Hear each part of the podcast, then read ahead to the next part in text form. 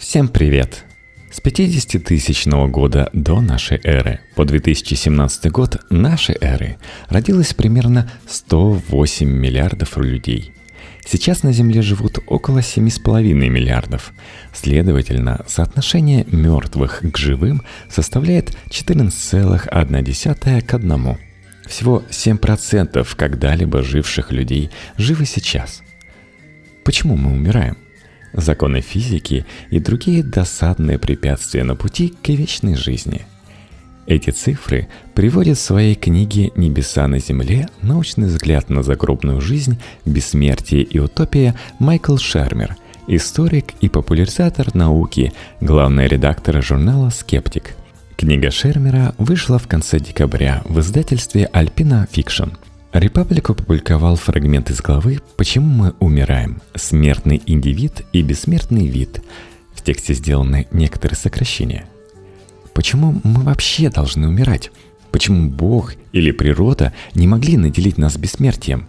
Отвечая на этот вопрос, мы должны проводить различия между ближайшими непосредственными причинами и отдаленными фундаментальными причинами смерти – Непосредственные причины объясняют, как именно нечто функционирует определенным образом, а фундаментальные – почему в принципе это должно быть именно так.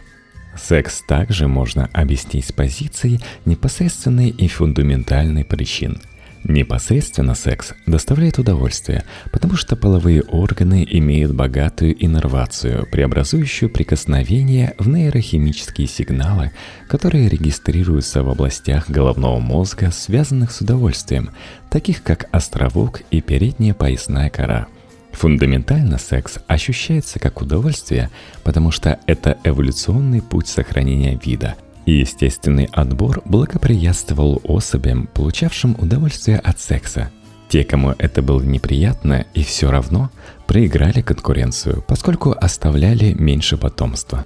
Непосредственные причины смерти кажутся нам очевидными.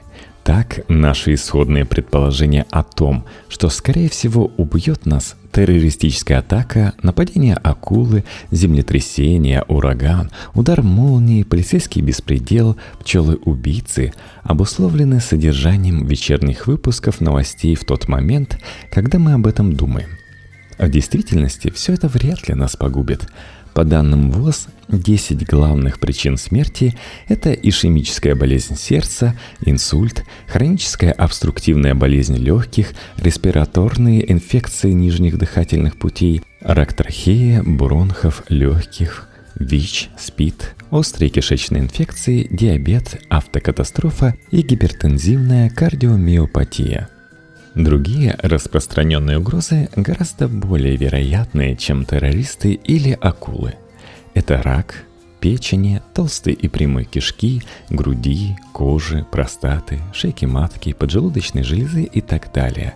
Отравление, падение, утопление, пожар, ранение, передозировка наркотиков и, если вы живете в Соединенных Штатах, огнестрельное оружие – от его применения, самоубийств с его использованием и несчастных случаев с ним ежегодно гибнет столько же американцев, сколько в автомобильных авариях.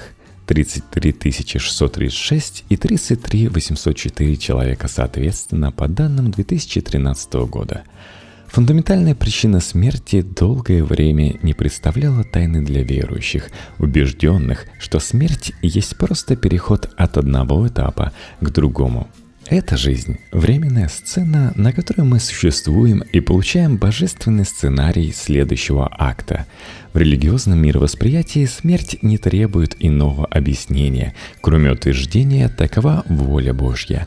Смерть является частью божественного замысла, который откроется нам, когда мы уйдем в жизнь иную.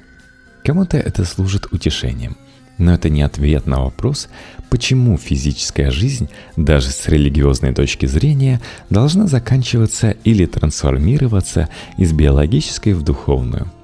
Для ученых фундаментальный ответ на вопрос, почему мы стареем и умираем, начинается и заканчивается вторым законом термодинамики, гарантирующим постепенный упадок и в очень далекой перспективе конец Вселенной – его действие приводит к энтропии, и распространяется на замкнутые системы, какой является Вселенная.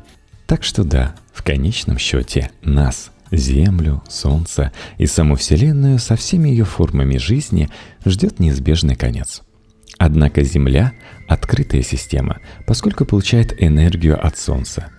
Принципе, пока существует источник энергии, питающий открытую систему, жизнь может продолжаться по крайней мере еще 4 миллиарда лет. До того момента, как Солнце расширится и поглотит Землю – Почему отдельный организм не может жить бесконечно долго в этот промежуток времени? Некоторые организмы так и делают. Они словно бы не стареют. По крайней мере, старятся в пренебрежимо малой степени. Ряд сухопутных и морских черепах, атлантический осетр, алиутский ёрш, омар. Весьма вероятно, что биологически бессмертны гидры – в 2016 году ученые открыли гренландскую акулу, являющуюся, вероятно, самым долгоживущим позвоночным. 392 плюс-минус 120 лет, то есть от 272 до 512 лет. Согласно расчетам, одна особь родилась в 1504 году, за 60 лет до Шекспира – еще больше впечатляют тихоходки, выводящиеся в воде восьминогие микроскопические беспозвоночные, примерно в полмиллиметра длиной, обнаруживаемые практически повсюду на Земле и выдерживающие температуры от минус 270 градусов Цельсия до 100 градусов, атмосферное давление в 6 раз больше, чем на дне глубочайших океанских впадин, радиацию в сотни раз выше смертельной для человека – отсутствие воды и пищи в течение десятилетий и даже вакуум открытого космоса. Они также способны к криптобиозу, состоянию, когда все метаболические процессы практически останавливаются, но организм не погибает. В таком состоянии, близком к клинической смерти, они могут находиться тысячи лет. Если это могут делать тихоходки, почему не могут люди – чтобы ответить на этот вопрос, нужно дать строгое определение старению.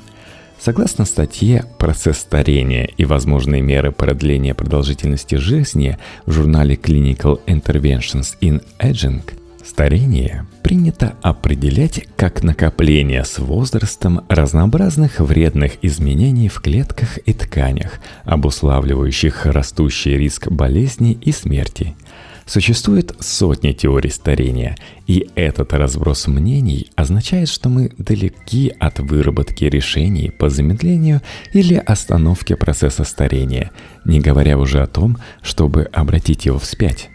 На сегодняшний день в качестве главных причин физического и биологического упадка чаще всего упоминается теория старения под воздействием свободных радикалов и связана с ней митохондриальная теория старения.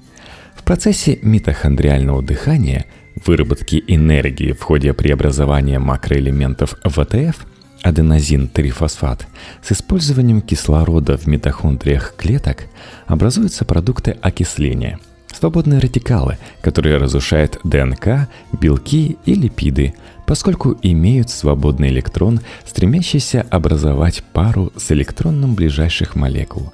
Разрушение атомных связей в молекулах может приводить к раку, к образованию артериальных бляшек, чреватых сердечно-сосудистыми заболеваниями и инсультом – Антиоксиданты способны уменьшить ущерб от свободных радикалов, потому что могут лишиться электрона, сами не превратившись в свободные радикалы. Отсюда бесчисленные антиоксидантные пищевые добавки в форме витаминов А, С и Е. К несчастью, для этой в остальном последовательной теории обзорная статья в журнале Free Radical Biological Medicine делает вывод. Имеющихся у нас свидетельств недостаточно, чтобы заключить, что прием витаминов, антиоксидантов существенно снижает ущерб, наносимый свободными радикалами человеку.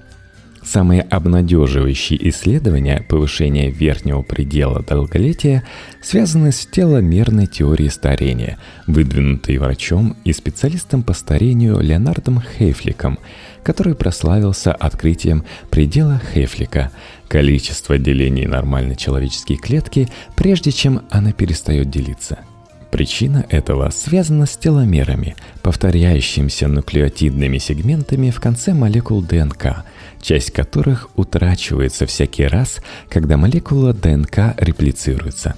Когда их не остается, клетка не может больше делиться. Существует зависимость между укорачиванием теломер и проявлением признаков старения, и ученые установили, что фермент теломераза замедляет процесс укорачивания и, возможно, способен отсрочить старение.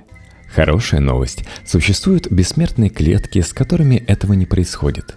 Плохая новость – это раковые клетки, и нужно исхитриться, чтобы любое лекарство против старения с использованием теломер не вызывало заодно рак – Однако источник надежды не пересыхает.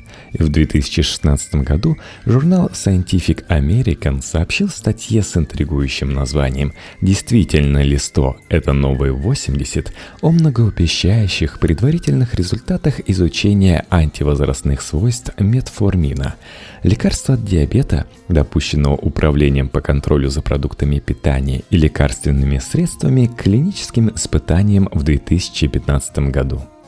Другое популярное антивозрастное чудо-средство – гормонозаместительная терапия – может быть эффективна против ряда краткосрочных нарушений вроде снижения мышечной массы и силы у стареющих мужчин и постменопаузы у женщин.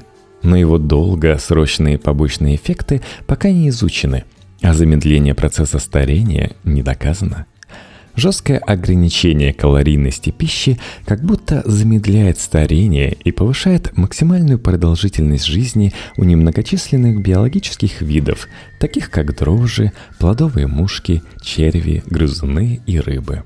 Но неясно, подействует ли эта мера на людей, даже если вы не против прожить остаток жизни с постоянным чувством голода. Кто-то пошутил, вы называете это жизнью? Я нет. На этом все. Не забывайте ставить лайки в ВК, звездочки в iTunes и, конечно же, пишите комментарии и отзывы.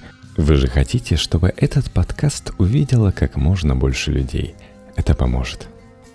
Кстати, не забывайте, что меня можно поддержать на patreon.com slash а взамен получить почти ежедневные выпуски подкаста –